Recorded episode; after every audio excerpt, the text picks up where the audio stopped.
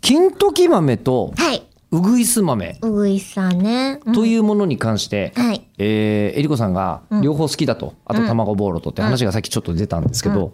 はたと思ったのですが、はい。意外に頭に浮かばない人いるんじゃない、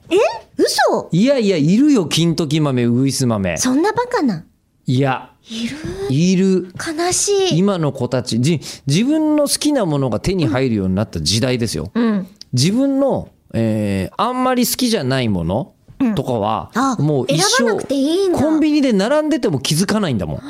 今や確かに。やっぱり人間ってそういうもんですよそもっうか。え、だから豆好きじゃない人も結構いらっしゃいますし、まあ確かにえーねで。しかも世界的に見た場合、ん甘い豆って何っていことらたしいんんでですすよもんね。あんこ食うの日本人中国人ぐらいですから、ですよね。ほんでまあ小韓国の方も食べますからね豆っていうあのね、うん甘さに、そうこう、こちらは癒されてて、意味わかんないって思うらしいですよ、ね、でもこっちからすると、んあの、お茶うん、あのーいわゆるこういう緑茶とか、はいはいはいウーロンティーみたいな、ああいうのに砂糖入れて売ってる方が慣れるまでどういうことって思ってましたけいやど。でもそうなんですよ海外行だかっらたまあ時には結構食べ物とか違う、で豆は国内でもかなり派閥が分かれると見た、そうか。え、ええ金時豆っていうのは、どはいこ、日本全国行っても大体金時豆と呼ばれますか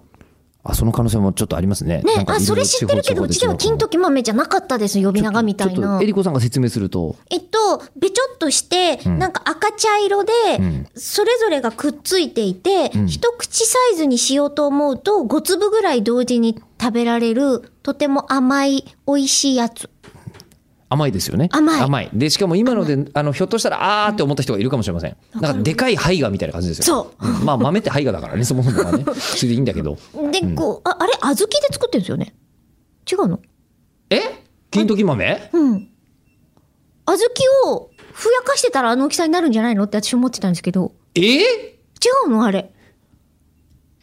俺の知ってる小豆ではないえ、大豆あれ、何いや金時豆は種類が違うんじゃないそもそもえ、金、え、私、金時豆っていう品種